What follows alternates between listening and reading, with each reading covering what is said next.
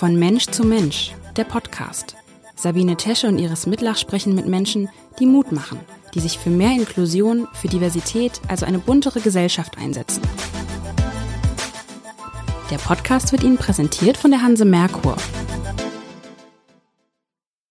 Herzlich willkommen. Mein Name ist Sabine Tesche und in der heutigen Folge des Podcasts geht es um das Thema Sport und Inklusion. Dazu habe ich als meine Gäste Christina Göpfert und René Niklisch eingeladen. Frau Göpfert leitet den Bereich Sport und Inklusion bei der Evangelischen Stiftung Alsterdorf und versucht mit ihrem Team von neun Leuten, Menschen mit Behinderungen mehr Teilhabe im Sportbereich zu ermöglichen. René Niklisch ist ehemaliger Tennisprofi und arbeitet als Tennistrainer. Er hat nach einem Tennis-Sommercamp für Menschen mit Behinderung im Sommer 2021, also dieses Jahres, anschließend den Verein René Niklisch dazugehören e.V. gegründet. Der Verein bietet Inklusionstennis in Kursen an. Herr Niklisch, warum haben Sie extra einen Verein für Inklusionstennis gegründet und bieten nicht Kurse bei bereits bestehenden Vereinen an? Das hätte sich ja durchaus angeboten. Ja, ich habe äh, die Idee gehabt, äh, dieses Tenniscamp zu machen, zu veranstalten, zu organisieren.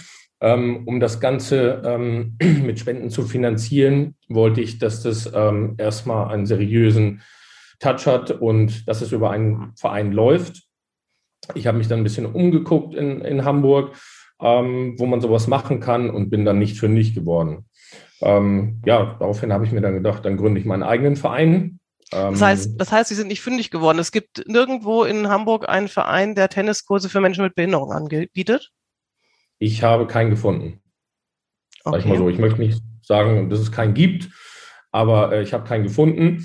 Und ähm, damit das Ganze seriös abläuft, ähm, habe ich meinen Verein, eigenen Verein gegründet mit ähm, sechs anderen Leuten. Und ähm, ja, und dann haben wir losgelegt und haben das Tenniscamp organisiert.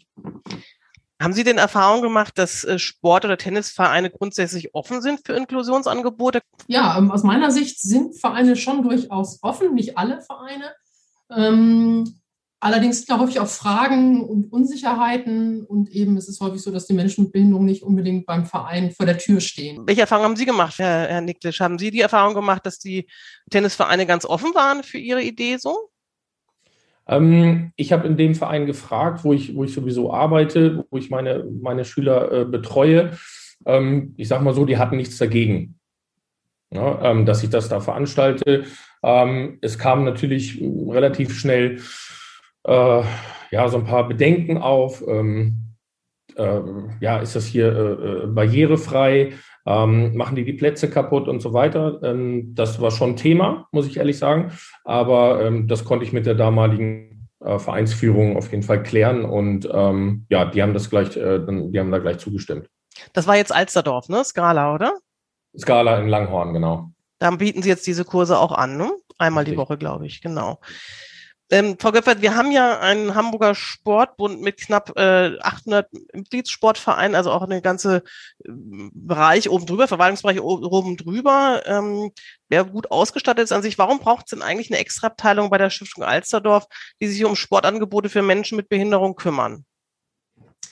Ähm, also zunächst mal, wir gehen ja nicht in Konkurrenz, sondern wir machen das dann gemeinsam. Also der Hamburger Sportbund hat ja auch seit neuestem äh, auch einen Mitarbeiter, der sich um den Bereich Inklusion auch noch mehr kümmern kann. Und auch dort möchten natürlich der Hamburger Sportbund mehr Mitglieder gewinnen.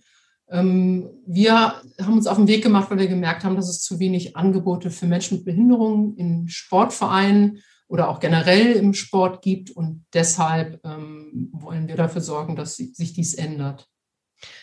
Aber ähm, sie gibt es jetzt ja auch schon seit sechs Jahren. Ähm, sie haben gerade gesagt, das ist auch noch nicht so lange. Ich meine, das Thema ist ja sicher vielleicht schon länger mal ein Thema. Ich bin ja unter anderem auch in, immer mal bei so einer ähm, Preisverleihung, bei der äh, Werner Otto ähm, Preisverleihung ähm, im Behindertensport. Die gibt's ja auch schon ein bisschen länger. Das Thema liegt ja schon länger da. Und ich wundere mich jetzt auch, wenn Sie sagen, dass der Hamburger Sportbund jetzt irgendwie erst gerade so eine Stelle geschaffen hat. Ich meine, ist das irgendwie verschlafen worden oder gab es da keinen Bedarf? Ähm, nein, glaube ich nicht. Ich glaube, man hat es etwas unterschätzt. Also es gab immer eine Summe äh, für Fördermittel im Bereich für den inklusiven Sport, die dann ausgeschöpft werden können, wenn es Angebote gibt.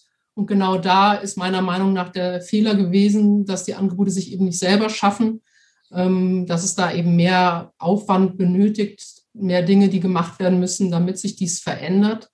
Ähm, und es ist schon so, in den letzten Jahren ähm, haben wir uns hier in Hamburg erst auf den Weg gemacht. Da sind sicherlich andere Bundesländer schon etwas weiter. Warum gibt es denn so wenig inklusive Angebote? Also ich finde das jetzt, wenn man wirklich mal guckt, das sind 800 äh, Vereine und es gibt gerade mal 31, die Angebote machen. Und Sie haben ja so netterweise auch auf der ähm, Stiftung Alsterdorf Webseite ähm, Angebote aufgelistet. Aber wenn ich da ehrlicherweise mal ein bisschen genauer hingucke, dann sehe ich eigentlich immer nur so zwei Vereine, die viel anbieten. Das ist dieser Inklusionssportverein Alsterdorf und ganz, ganz prominent auch Sportverein Eidelstedt ich meine, ähm, wie kann das sein, dass es dann nur 31, die überhaupt irgendwas anbieten? Gibt es da totale Berührungsängste von den anderen oder gibt es dann immer mal, ist das schon ein Erfolg, wenn ein Verein von den 800 mal irgendwie ein kleines Angebot, keine Ahnung, Rollstuhlbasketball oder sonst was anbietet oder äh, was ist so das, das Hauptproblem? Warum sind das so wenige? Ja, also viele haben sich da einfach nicht getraut. Viele sehen vielleicht dann doch eher den Leistungssport oder haben ihre Schwerpunkte und für das Thema Inklusion haben sich eben noch nicht so viel auf den Weg gemacht. Ähm, sicherlich ist es ja auch so, wie gesagt, dass ja die Menschen nicht unbedingt zum Sportverein gehen, dass nicht so aus automatisch ein, ein neues Angebot entsteht und dass Menschen mit Behinderung sich nicht unbedingt ähm, dort wiederfinden, eben auch in den klassischen Sportvereinen. Ähm, das sind sicherlich so die, die Hauptgründe.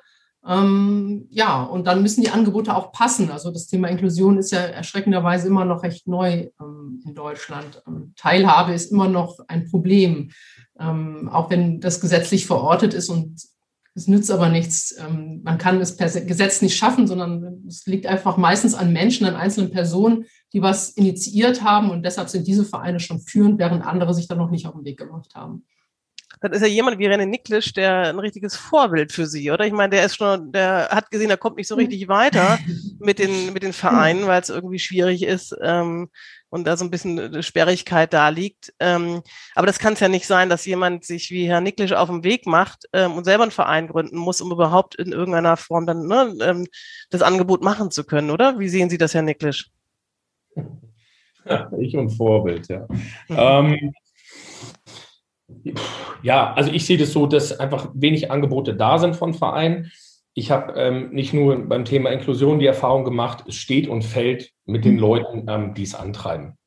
Und ähm, ja, da sind die Interessen wahrscheinlich bei den meisten Vereinen Richtung Leistungssport, wie Frau Göpfert schon sagt, oder noch das zehnte Jugendturnier zu veranstalten oder, oder, oder. Ähm, oder aber auch ähm, es hat natürlich auch eine, eine, damit zu tun, dass die Vereine Geld verdienen wollen oder müssen. Das heißt, äh, Tenniscamps anbieten, sechs Wochen äh, in den Sommerferien. Und meine Intention ist halt einfach eine andere gewesen. Ich muss weder das Geld verdienen für den Verein, ähm, noch habe ich Interesse am Jugendleistungssport. Ähm, das habe ich ähm, lange Jahre gemacht und das ist äh, abgeschlossen, das Thema. Und das ist halt mein Interesse. Und ähm, das ist mit Sicherheit ein Punkt, ähm, ja, das steht und fällt mit den Menschen, die das, die das anschieben und die da am Ball sind. Ähm, wenn ich nicht losgehe und ähm, meine Kunden, Freunde, mein Umfeld nach Spenden frage, dann ähm, hätte es das Camp nicht gegeben und dann würde es jetzt auch kein regelmäßiges Training geben, ähm, was, wo die Halle mit äh, fast 2000 Euro für den ganzen Winter durch Spenden äh, finanziert wird. Das wird kein Verein bezahlen aus eigener Tasche. Ja, normalerweise, wenn man Mitglied ist, muss man das ja auch nicht bezahlen, oder, Frau Göpfert? Also wenn, ne, wenn die Leute jetzt Mitglied in einem Verein sind, dann muss man ja keine Spenden dafür zahlen. Ja, ähm, und aber das ist schon wieder auch ein Problem, weil viele Menschen mit Behinderungen, ähm, gerade die jetzt in Werkstätten tätig sind, nicht unbedingt das Einkommen haben, um sich auch, auch nur einen Sportverein zu leisten. Also da fängt es schon an. Da gibt es eben keine Möglichkeit, dass ein Zuschuss erfolgt. Ähm, jetzt gerade, wenn man dann Richtung Tennis geht, braucht es natürlich auch noch mehr Kosten, weil da einfach mehr Hallenkosten einfach da sind. Ähm, ja, insofern, da fängt es schon an. Also das, den Aspekt habe ich noch ehrlicherweise gar nicht gedacht. Ich hätte jetzt da, bin da eher davon ausgegangen, dass äh, ähnlich wie zum Beispiel bei Kindern, die ja teil, dieses Teilhabegesetz haben, wie Kids in die Clubs, dass es dann einen Zuschuss gibt von Seiten der Behörde. Heißt das, bei Menschen mit Behinderungen, die ein ganz, ganz niedriges Einkommen haben, kriegen keinerlei Zuschüsse, um an Sport teilzunehmen. Richtig, das ist leider noch so. Es wäre super, genau dieses äh, Beispiel Kids in die Clubs ist großartig. Und wenn es das gäbe für Menschen mit Behinderungen, hätten wir schon mal eine kleine Hürde genommen. Ähm, weil das ist natürlich schwierig, wenn man per se vielleicht nicht unbedingt eine Sportaffinität hat, eine Behinderung hat, sowieso nicht, ähm, nicht so mutig ist und dann soll man auch noch Geld dafür zahlen. das sind dann mehrere Hürden, wieso die Menschenbehinderungen dann vielleicht sagen, ich lasse das mit dem Sport.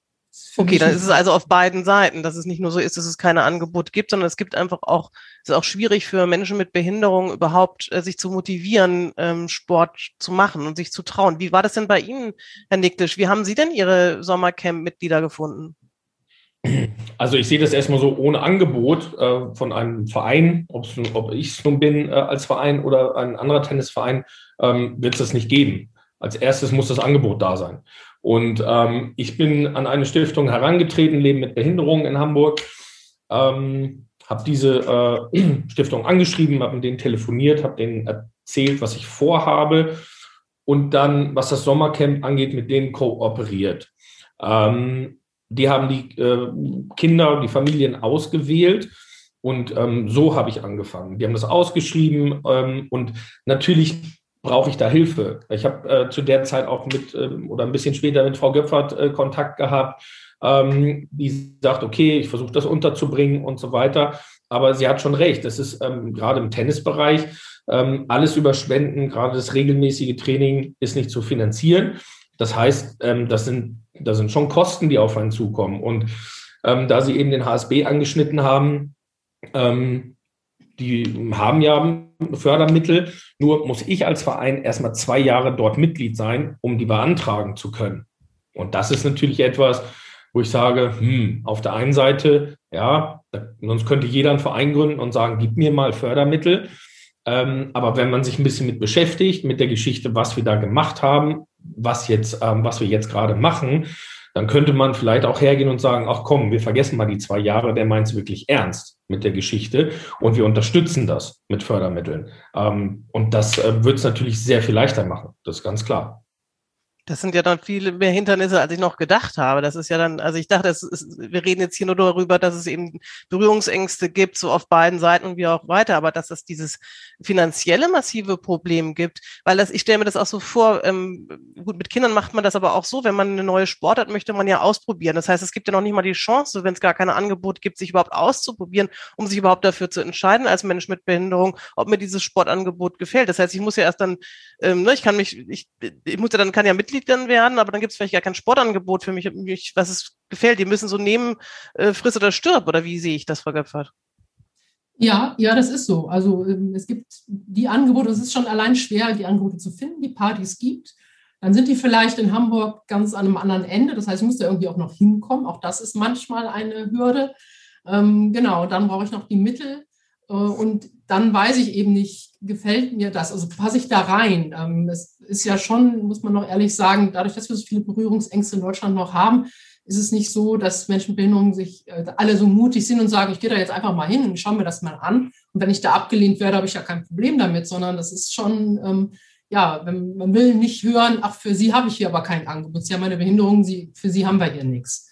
Ne, sondern man möchte ja da auch herzlich aufgenommen werden und ähm, Sport war ja auch, muss man ja auch ganz ehrlich sagen, in den Schulen ähm, immer so, dass die Menschen, die nicht gerade ähm, sportlich von Anfang an sind, dass die auch gerne so eine äh, negative ähm, Erinnerung an Sport haben und da auch ähm, sich nicht, nicht sehr, also kein Selbstbewusstsein in dem Sinne haben. Was haben Sie denn da erlebt, Herr Niklisch? Sie haben ja in diesem Sportcamp ähm, praktisch völlig neu angefangen. Waren das auch Probleme, die Sie hatten, dass die sich nicht getraut haben, einen Tennisschläger? Das war jetzt für schwerpunktmäßig, glaube ich, mit geistiger Behinderung oder hatten Sie auch körperlich Behinderte? Sowohl, sowohl als auch.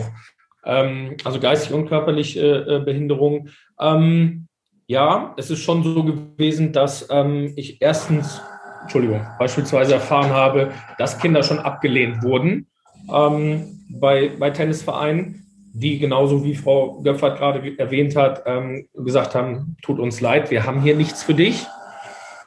Ähm, dass solche Kinder und Eltern dann überhaupt nochmal äh, den Mut haben und zu sagen, hey, ich melde mich für das Tenniscamp an, ist schon mal, finde ich, überragend. Ja, also wenn ich irgendwo abgelehnt werde einmal, puh, dann ein zweites Mal zu fragen, auch wenn es ein anderer Verein ist, das finde ich schon mal ähm, gigantisch. Ähm, das äh, Zweite ist, dass einige Eltern am ersten Tag des Camps gesagt haben, ja, schauen wir mal, ja, wie es ihm gefällt. Ich bin mir nicht sicher, ob der morgen wiederkommt, ähm, ob das nicht zu viel ist für ihn und so weiter. Ähm, es ist tatsächlich so gewesen, dass ein Kind am zweiten Tag nicht dabei war und dann am dritten, vierten, fünften Tag aber da war. Und das sehe ich dann für meine Kollegen und für mich, die es durchgeführt haben, als Riesenerfolg an. Ähm, aber sie müssen äh, zu dem Thema eben, ähm, sie müssen Klinken putzen. Ja, wirklich jeden Einzelnen. Und wenn mich, wenn mich eine, ähm, eine Dame anruft und sagt, meine Kinder hm, spielen schon ein bisschen Tennis, ähm, mein Sohn hat Trisomie 21, sage ich, okay, ähm, wir machen jetzt einen Termin, ich gucke mir das mal an. So, ähm, kommen wir zurecht, wie spielt er, ähm, wo, in welche Gruppe passt er rein und das gehört halt einfach mit dazu. Da kann ich jetzt nicht hergehen und sagen, ja, okay, die Probestunde kostet 60 Euro und dann gucken wir mal. Ähm, und das ist, das ist Klinkenputzen irgendwo und das mache ich, habe ich gemacht als Tennisschule. Das sollte ich auch als Verein machen. Und ähm, erst dann kann man sehen, mh, hm, wenn das, wenn das Kind ein, zwei Mal da war, okay, das ist was für mich. Ähm, und wie Frau Göpfert eben schon sagte, erst in, normalerweise ist es so im Tennis, erstmal Mitglied werden, Beitrag bezahlen, Trainingsgebühr äh, überweisen, so. So, und jetzt sagt ihr Kind mit Behinderung, nee, das ist blöd. Ähm, warum auch immer. Tennis gefällt mir nicht, der Trainer gefällt mir nicht oder ähm, die Gruppe gefällt mir nicht. Und ähm, das, sind, das sind eine Menge Hürden, ganz klar. Mhm. Es gibt ja nun. Mal, Entschuldigung. Meiner Meinung nach versuchen, so viele Dinge wie möglich aus, ähm, auszuschließen. Erstmal. Das ist ja auch das Normale, das habe ich mit meinen Kindern auch gemacht. Also bis die zu, gut, Fußball war relativ einfach, aber jetzt spielt der eine zum Beispiel Badminton, da hat er sich natürlich auch ausprobiert, ja. Und das gibt's ja. aber alles auch meistens in einem Verein. Ja, da gibt's Kinderturnen, damit fangen die an und dann sind die vielleicht besonders begabte Turner und dann können sie dann in die, in die bessere Turnengruppe wechseln und dann ist der eine, hat auch Tennis ausprobiert, meine Güte, also das ist alles innerhalb eines Vereins möglich. Aber wenn es irgendwie überhaupt nur drei Vereine wie Eidelstedt oder Alsterdorf gibt, die überhaupt was anbieten und ich wohne aber jetzt in, keine Ahnung, im in, in Harburg oder so, dann habe ich einfach wirklich ein Problem. Die fahren ja, die Eltern fahren ja, wenn's, also jetzt reden wir von äh, Kindern mit Behinderung, also wo dann noch die Eltern fahren, ähm, dann fahren die aber sowieso zu Ärztentherapien und müssen dann noch irgendwie nach Alsterdorf von Harburg. Das ist ja, ist ja irre. Aber es gibt ja jetzt ähm, seit 2019 durchaus ein Projekt, und zwar das Sportlotsenprojekt, das ja all die Probleme, die wir so genannt haben, durchaus, ähm, ob sie es lösen kann, nicht, aber zumindest einen die richtige Schritt, die richtige Richtung machen möchte. Ähm, das ist ja bei der Stiftung Alsterdorf bei Ihnen, glaube ich, ähm, auch unter Ihnen, äh, Frau Göpfert, angelegt und wird ja von Aktionsmensch und der Alexander Otto Sportstiftung bis Ende des Jahres äh, finanziert. Seit 2019 ähm, ist denn da die Finanzierung schon weiter gesichert? Nur kurz. Ja, noch nicht so ganz. Also ähm, Aktion Mensch hat noch ein Stück weit verlängert, aber da ist nicht mehr viel im Fördertopf. Ähm, und jetzt suchen wir natürlich weitere Möglichkeiten, an Spenden zu kommen, weil das Projekt erfolgreich ist und ein guter Hebel ist, um mehr Menschen in Sport zu bringen. Genau, vielleicht erzählen Sie einfach mal, wie dieses ähm, Projekt funktioniert, das 2019 initiiert wurde und was die Ziele sind. Genau, also es ist, wir haben herausgefunden, dass es ähm, einfach wichtig ist, die Menschen dort abzuholen, wo sie leben, um sie auch ein Stück weit Richtung Sport zu lotsen. Also das heißt, wir haben eine bisher eine Sportlotsin für ganz Hamburg die in Einrichtungen geht, in Wohngruppen, zum Beispiel auch mit Leben mit Behinderungen und in den Wohngruppen, die wir durch die Stiftung Alsterdorf erreichen, um dort zu fragen, hier, wie sieht es aus? Hat hier jemand Interesse an Sport? Was gibt es hier für Möglichkeiten? Und ähm, da ist es schon mal erschreckend, dass dort die Menschen, die dort in der Einrichtung zum Beispiel leben, häufig sagen, naja, Sport ist ja nichts für uns, da können wir ja nicht mitmachen, wir haben ja eine Behinderung. Also da fängt schon an, da überhaupt erstmal ähm, so eine Vision aufzuzeigen, beziehungsweise erstmal zu sagen, ja, wir fangen mal klein an, ihr müsst nicht gleich jetzt hier in Wettkampf gehen, sondern wir gucken mal, was Spaß macht. So, und dann eben die Vermittlung am Ende der äh, Menschen, die dann sagen, ja, ich kann mir jetzt hier was vorstellen an Sporteinrichtungen. Das heißt, ähm, wir vermitteln dann an den Hamburger Sportbund, um zu schauen, was kann man jetzt neu aufbauen. Wir sprechen dann über den Hamburger Sportbund mit den Sportvereinen, um neue Angebote zu initiieren aber auch um erstmal in der Einrichtung ganz niederschwellig anzufangen. Sei es, dass wir rausgehen und Nordic Walking machen oder noch einfacher so eine Bürogymnastik dann dort umsetzen. Das heißt, Sie schaffen einen Bedarf, um dann beim Sportverein äh, in, möglichst innerhalb eines äh, Vereins das ähm, aufzubauen, weil wie Herr Nicklisch beschreibt, sonst muss der Verein ja erstmal, ähm, um ein spezielles Angebot zu machen, neu gegründeter Verein erstmal zwei Jahre arbeiten. Das ist ja nicht, nicht sinnvoll. Das heißt, die schaffen Bedarfe, um dann gegebenenfalls äh, möglichst viel über einen Kamm zu scheren und eine gemeinsame Gruppe zu machen, oder? Genau so. Das, wir haben herausgefunden, dass eben die Vereine natürlich sagen, wieso soll ich jetzt hier ein Angebot erstellen, wenn ja keiner kommt? dann haben wir gesagt, okay, wir sorgen dafür, dass welche kommen und ähm, bündeln das Ganze, schauen auch dann eben wohnortnah und nicht, die müssen jetzt erstmal durch ganz Hamburg fahren, um einen Sportverein zu finden, sondern wir gucken, was ist da in der Nähe ähm, und vermitteln dort an den Verein oder auch an Tennisclubs. Also deshalb gucken wir auch gerade, wie können wir hier beim Tennis unterstützen, die, wie schaffen wir die Menschen dorthin, die womöglich Interesse haben. Also Sie planen eine zukünftige Zusammenarbeit auch durchaus mit Herrn Niklisch oder sind schon genau. in der ähm, Besprechung zusammen. Ne? Also Richtig. Sie haben, ich habe ja mal geguckt, Sie haben ja was unter, dazu geschickt und Sie haben sozusagen zehn Vereine, ähm, das, das war das Ziel, davon zu überzeugen, niedrigschwellige Sportangebote für Menschen mit Behinderung, mit Behinderung aufzubauen. Sieben weitere wurden jetzt geschaffen, sicher auch Corona-bedingt. Ich finde, das ist sehr, sehr klein gedacht, oder? Also zehn mehr ja. Angebote. Hm. Ja, ähm, das ist schon so. Auf der anderen Seite, wenn man sieht, was erst nur da ist und wie lange es gebraucht hat, die paar Vereine, die es gibt, hier in Hamburg äh, aufzubauen, ähm, dann ist es schon ein Schritt. Und man muss natürlich auch immer das Verhältnis sehen, wie viele Menschen mit Behinderung leben in Hamburg, wie groß muss dann auch das Angebot sein. Ähm, aber es, ist, es ist kein, sind keine großen Schritte. Ich glaube, wenn wir jetzt mehr als eine Sportlotsin hätten, wären wir da schon weiter. Aber das ist natürlich auch da begrenzt.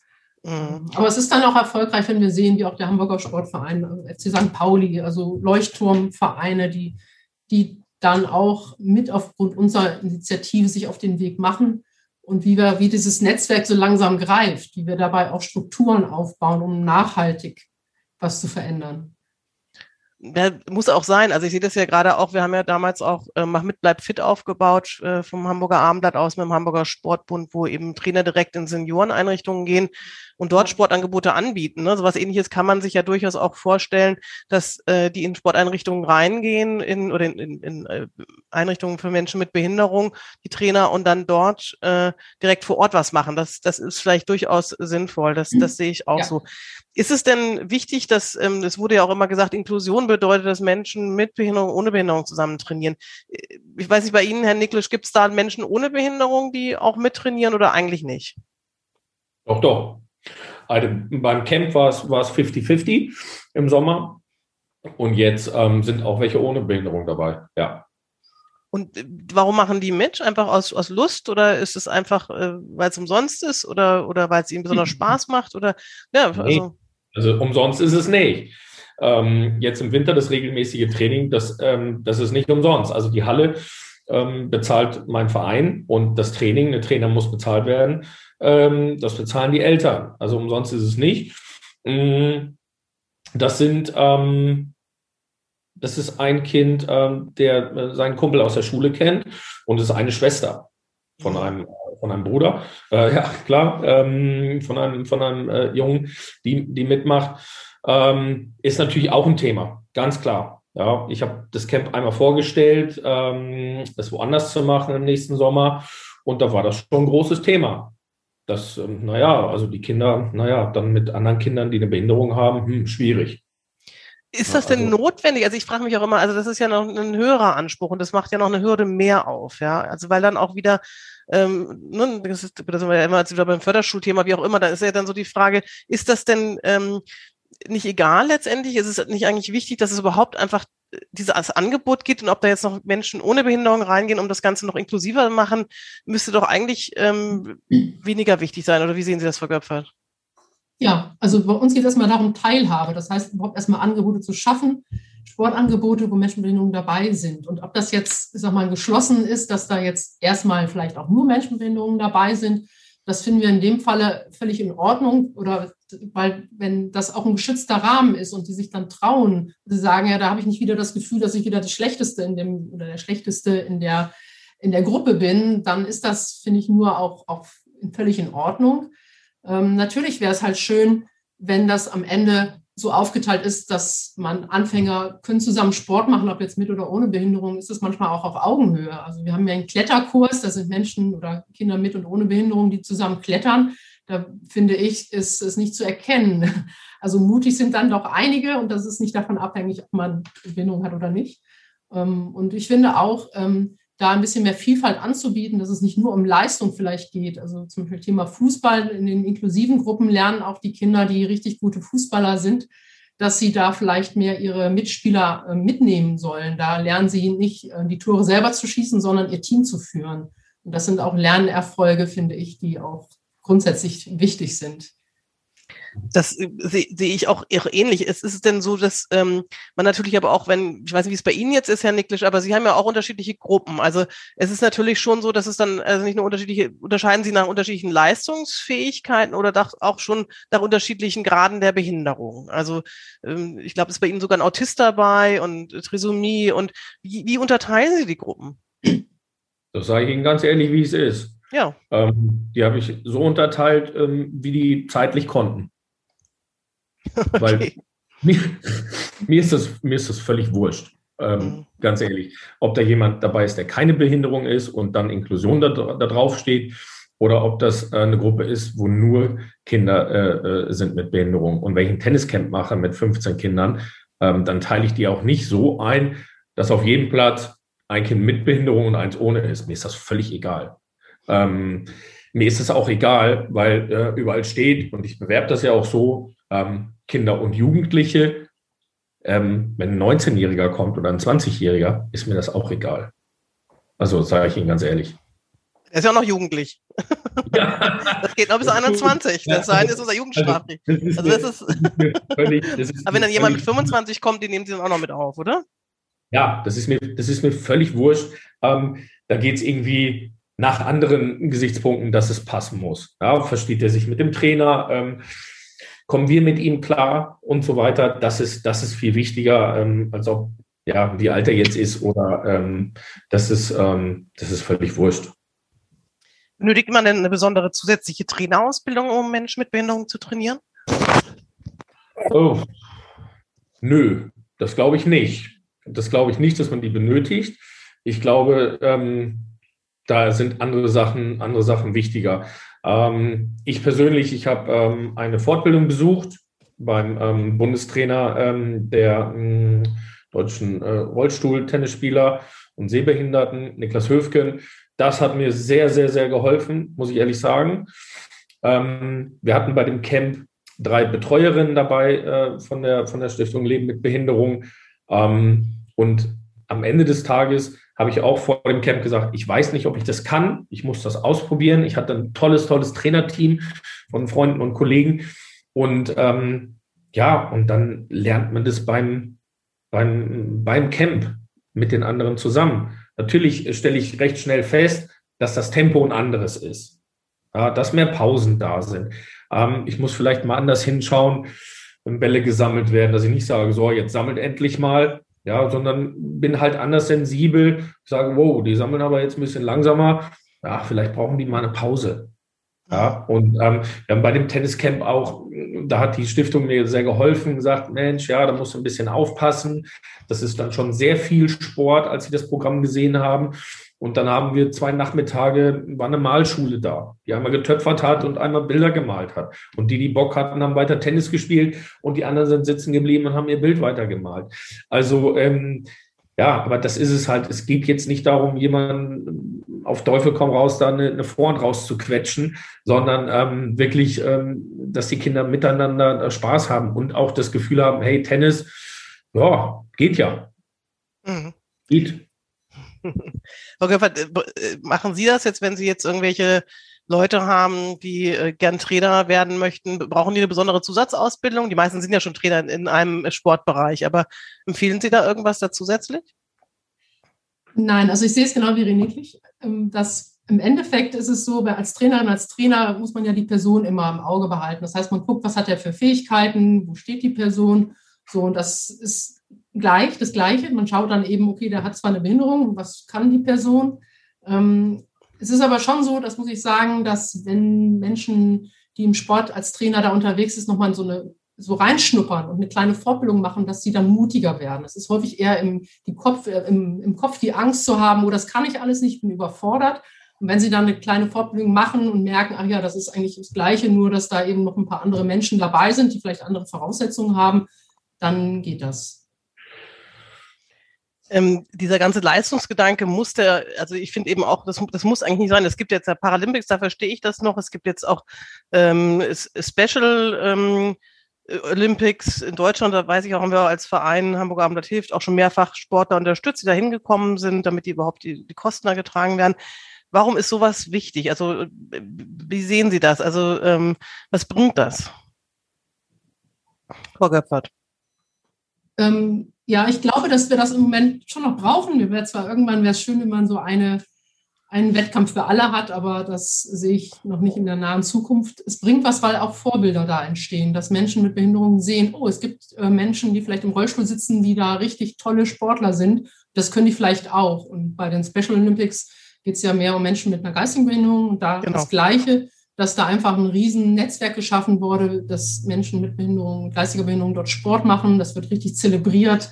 Das ist ein Erlebnis. Und dann sehen andere, ach, ich kann vielleicht auch Sport machen. Und dafür alleine, finde ich, ist es schon sensationell und total wichtig, dass das stattfindet. Ich glaube, das ist genau vielleicht auch das, das Stichwort Netzwerke schaffen. Das ist das, womit Sie jetzt angefangen haben. Ähm, Sie, Herr Niklisch, möchten ähm, ja auch ein Netzwerk ähm, schaffen, dass mehr Leute, mehr Tenniskurse angeboten, angeboten werden für Menschen mit Behinderung. Das ist das Ziel von den Sportlotsen, ähm, ganz, ganz konkret. Und ähm, ich hoffe, dass wir, wenn wir vielleicht ähm, diesen Podcast nochmal in fünf Jahren machen, dass wir dann nicht sagen, wir haben in zwei Jahren sieben weitere Vereine dazu gewonnen, sondern wir haben 70 mhm. Vereine. Das wären ja immer noch unter 10 Prozent aller Hamburger mhm. Vereine dazu gewonnen. Ich danke Ihnen ganz herzlich, ähm, Frau Göpfert und Herr Niklisch, für dieses sehr spannende Gespräch, dass Sie da so das ganze Thema so vorantreiben. Es braucht, wie Herr Niklisch sagte, unbedingt engagierte Leute, die sich da äh, bemühen. Und ja, herzlichen Dank. Ich danke auch. Danke auch. Dieser Podcast wurde Ihnen präsentiert von der Hanse Merkur. Weitere Podcasts vom Hamburger Abendblatt finden Sie unter abendblatt.de slash podcast. Hier finden Sie auch alle aktuellen Podcast-Themen und unseren neuen Podcast-Newsletter.